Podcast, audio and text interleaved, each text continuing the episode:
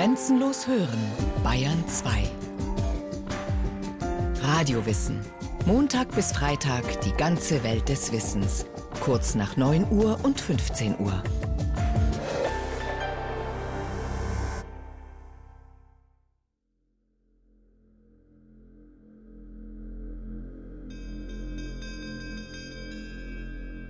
In der Bibliothek des alten Klosters ist es halbdunkel und düster, als die beiden Mönche William von Baskerville und der blinde Jorge von Burgos im 14. Jahrhundert zur entscheidenden Begegnung aufeinandertreffen.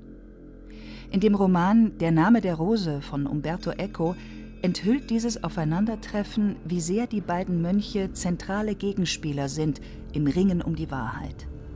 Vordergründig geht es dabei um kriminelle Machenschaften in einem Kloster, um die Aufklärung mehrerer Morde.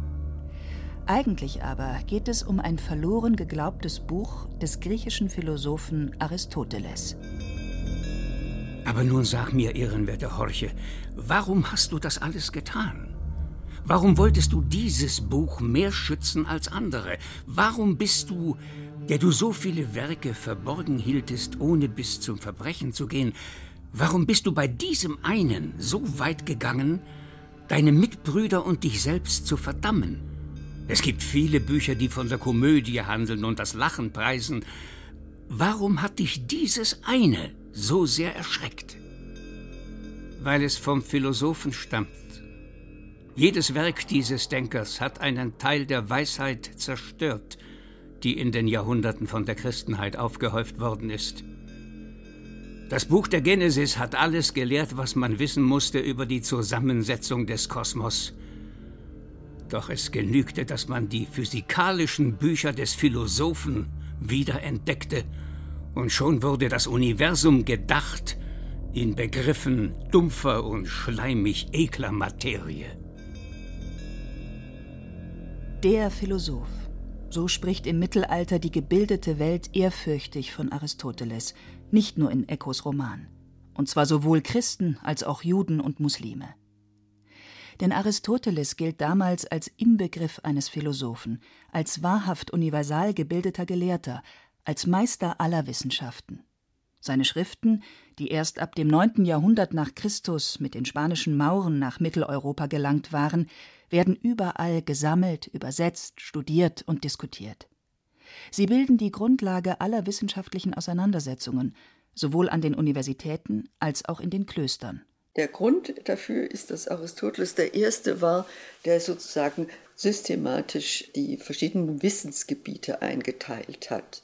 Mit großer Überlegung, es war also nicht zufällig, dass er solche Unterscheidungen gemacht hat. Erklärt Dorothea Frede, Philosophiehistorikerin an der Universität Hamburg. Da gibt es eben die Metaphysik, da geht es um das Sein als Ganzes, was es in der Welt so gibt und wie man das einordnet.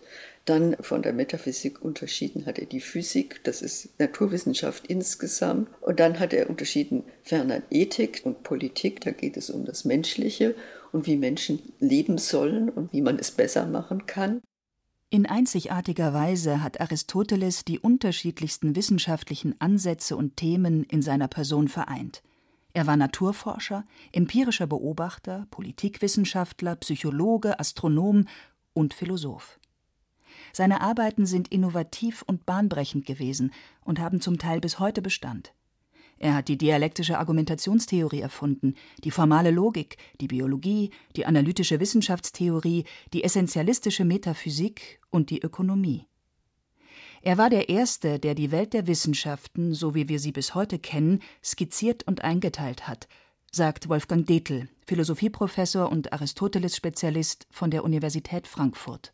Aristoteles hat ja gegenüber Platon die einzelnen Wissenschaften stark voneinander unterschieden. Er hat selbst in vielen dieser Wissenschaften kreativ gearbeitet und hat viele verschiedene Theorien entwickelt, aber er hat sie auch zum Schluss in einem konsistenten, allgemein vernetzten Bild zusammengefasst. Das war schon fast wie ein Weltbild.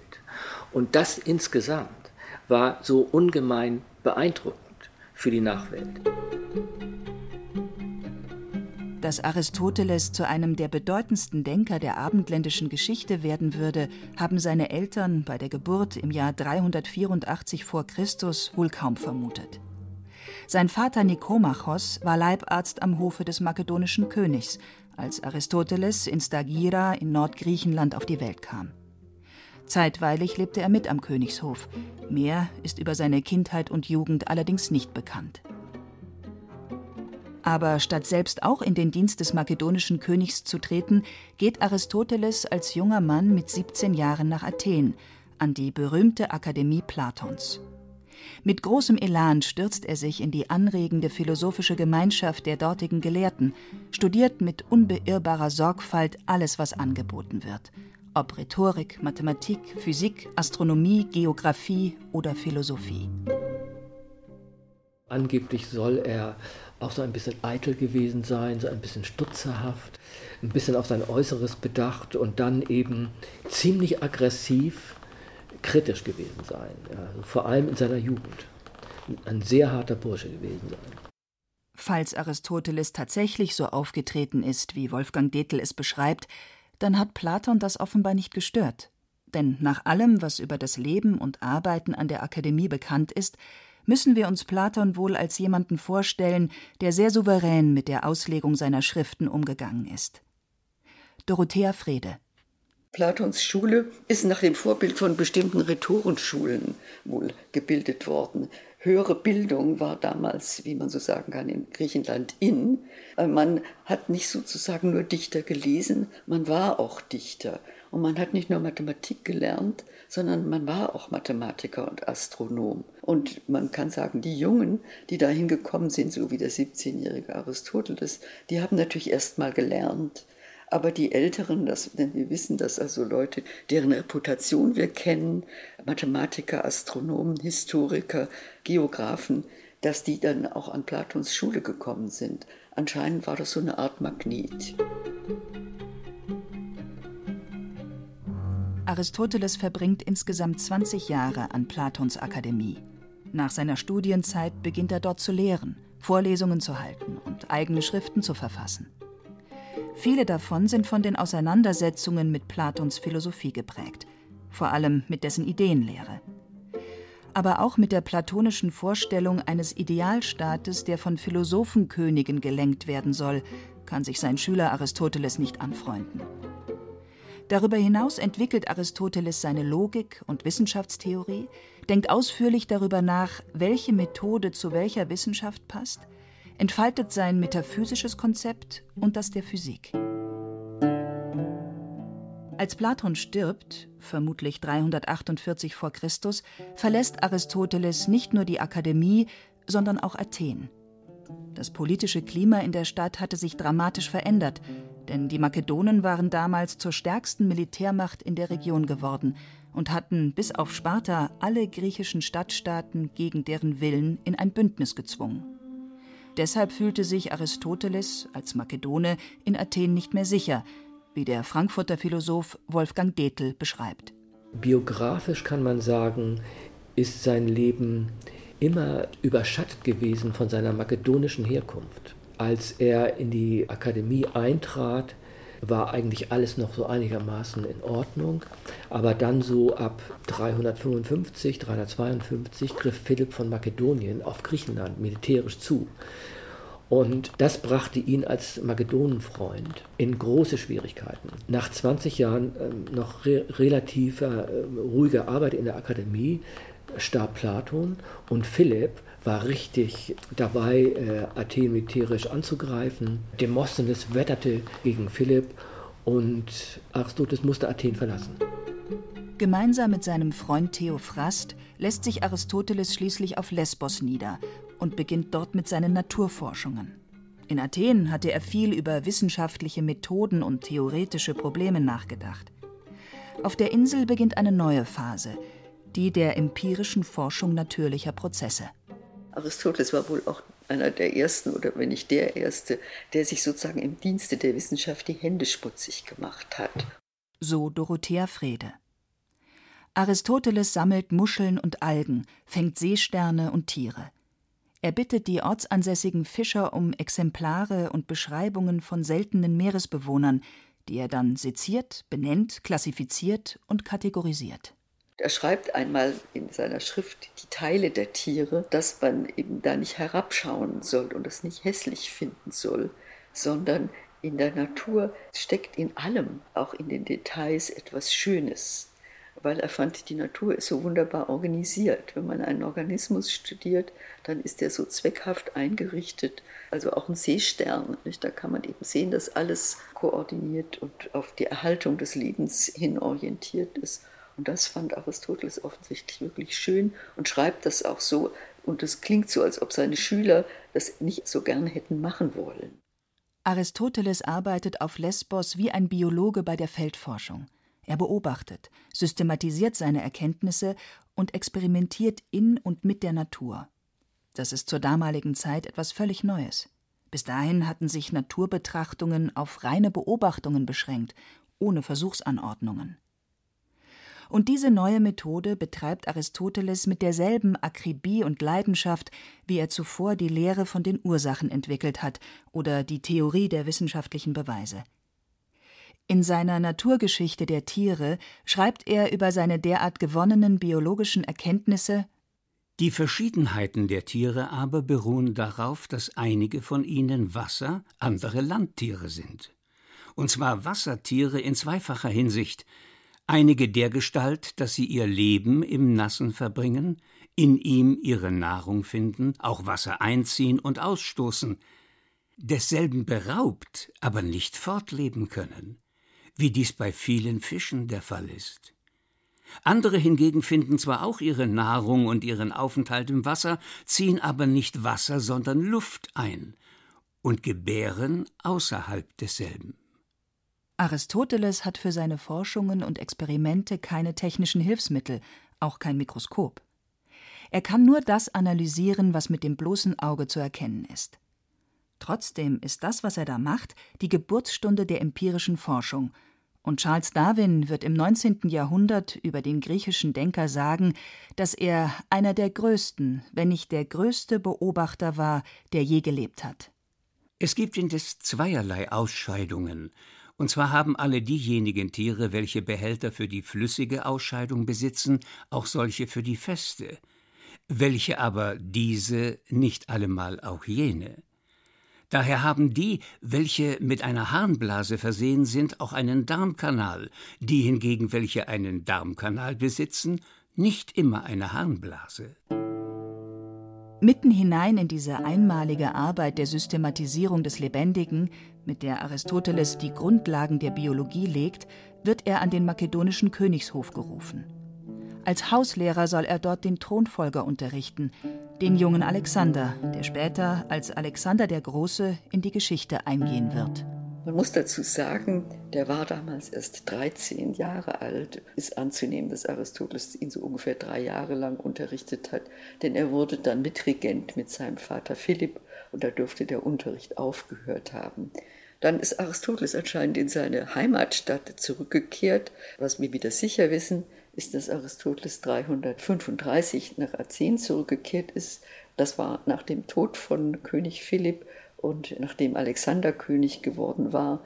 Und man nimmt an, dass Alexander ihm auch die Geldmittel gegeben hat, da seine eigene Schule zu gründen. Nach diesem Ausflug in die Welt des Höfischen hat Aristoteles dann nach platonischem Vorbild in Athen seine eigene Schule geführt, als Gelehrter, Wissenschaftler und Philosoph. In den kommenden 13 Jahren gelingt es ihm, diese Lehrstätte weit über die Grenzen Athens hinaus bekannt und zu einem Treffpunkt der damaligen Intellektuellen zu machen. Hier vervollständigt Aristoteles seine naturwissenschaftlichen Schriften und ergänzt bereits bestehende Manuskripte. Über 200 Werke hat er auf diese Weise verfasst, heute kennen wir aber nur noch ein Viertel davon. Sein Hauptthema beim zweiten Aufenthalt in Athen ist die praktische Philosophie. Fragen der Ethik und der Politik bestimmen sein Denken, sagt der Philosoph Wolfgang Dethl. Was die Ethik angeht, im Speziellen hat Aristoteles zum Beispiel von Platon auch den Grundsatz übernommen, dass faktisch jeder Mensch nach seinem höchsten Glück strebt. Dazu muss man niemanden auffordern, das tun die Leute sowieso schon. dass nur das Problem ist, niemand ist sich so richtig im Klaren darüber, was eigentlich das Glück ist. Und selbst wenn das so ist, weiß niemand so recht, wie man dahin kommen kann. Das Streben nach Glück macht für Aristoteles den Kern des menschlichen Handelns aus.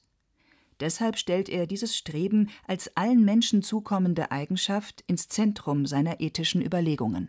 Jede Kunst und jede Lehre, ebenso jede Handlung und jeder Entschluss scheint irgendein Gut zu erstreben. Darum hat man mit Recht das Gute als dasjenige bezeichnet, wonach alles strebt. Schreibt er im ersten Buch seiner Nikomachischen Ethik. Und weil die Menschen das Glück um seiner selbst willen suchen, ist es für Aristoteles das höchste Gut. Und erreicht werden kann dieses höchste Gut durch das ethisch richtige Handeln. Das aber tragen die Menschen nicht als Fähigkeit qua Vernunft in sich, so wie etwa später Immanuel Kant das moralische Gesetz formuliert, bei Aristoteles müssen sich die Menschen das ethisch richtige Handeln vielmehr erarbeiten, durch eine vernunftgeleitete Erziehung aneignen. Letzten Endes ist es eine Theorie eines, sagen wir, reflektierten Egoismus. Das heißt, in meinem langfristigen Eigeninteresse sollte ich das und das gute Leben führen. Also Glück ist sozusagen ein gutes Leben über lange Zeiträume hinweg, nicht ein momentaner Rausch. Und dazu gehören viele Elemente wie diese ethische, charakterliche Ausbildung, intellektuelle Ausbildung, politische Ausbildung. Tugendethik nennen die Philosophen dieses aristotelische Konzept heute. Und in den gegenwärtigen Ethikdiskussionen konkurriert diese Theorie des guten Lebens mit der Moralphilosophie Kants und dem utilitaristischen Nutzendenken. Er zieht tatsächlich bestimmte Kriterien zunächst einmal ein, was sozusagen ein Zustand, den wir Glück nennen, erfüllen muss. Zum Beispiel eben, dass es langfristig sein muss. Zum Beispiel auch, dass es nicht maßgeblich von Einschätzungen anderer Leute abhängen darf. Zum Beispiel, dass es nicht durch andere kontingente Bedingungen, wie zum Beispiel ökonomische Bedingungen, maßgeblich beeinflusst werden darf. Um das gute Leben, das Streben nach Glück umzusetzen, bedarf es nach Aristoteles der Politik. Allein, als Individuum, ohne Leben in einer Gemeinschaft, funktioniert das nicht. Deshalb hat der Staat die Aufgabe, die Bedingungen dafür bereitzustellen, um dieses Streben zu ermöglichen. Das aber geht nur, wenn die Regierenden die Interessen ihrer Bürger kennen und berücksichtigen, schreibt Aristoteles. Wer die beste Verfassung angemessen erforschen will, muss zuvor bestimmen, welches das wünschbarste Leben sei. Solange dies unbekannt ist, wird es zwangsläufig auch unbekannt bleiben, welches die beste Verfassung ist. Also muss man sich zuerst darüber einig werden, welches die sozusagen für alle wünschbarste Lebensform ist, und dann darüber, ob sie dieselbe ist für die Gemeinschaft und den Einzelnen oder eine andere.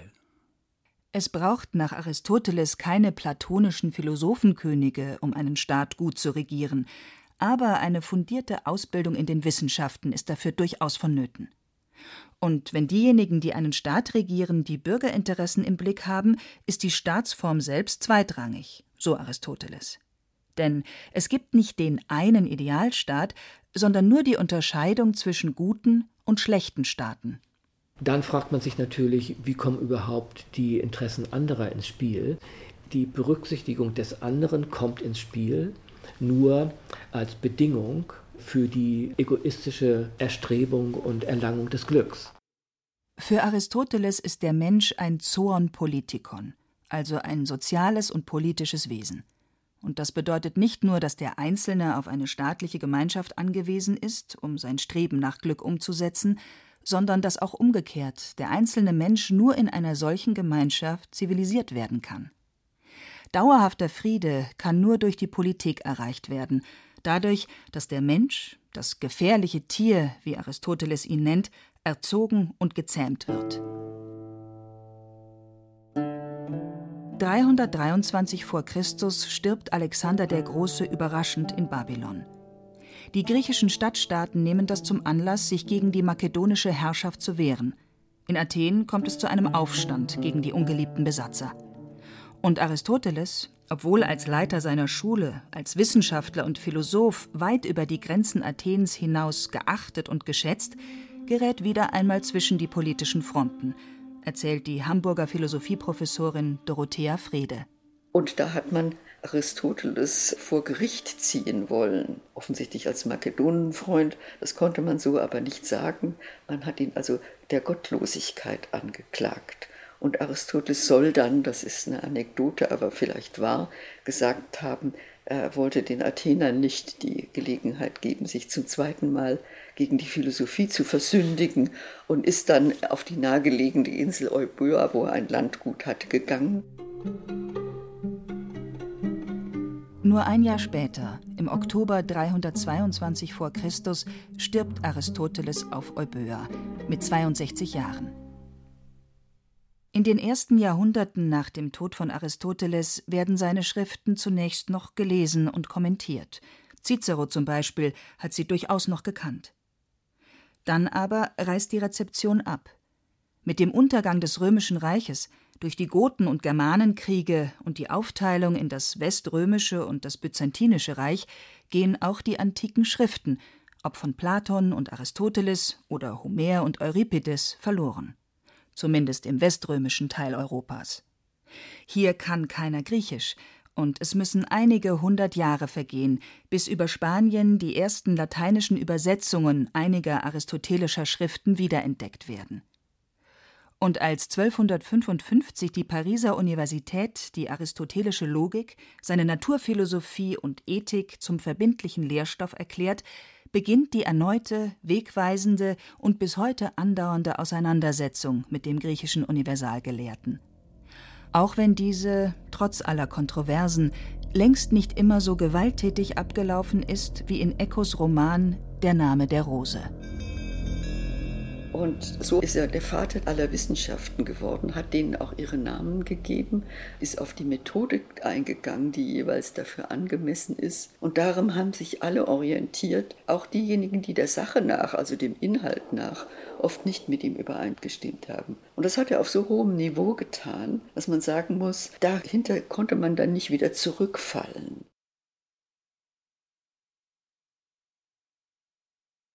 Sie hörten Aristoteles, Wegweiser der Philosophie von Daniela Remus. Es sprachen Hemmer Michel und Reinhard Glemnitz. Ton und Technik Regina Stärke. Regie Irene Schuck. Eine Sendung von Radio Wissen.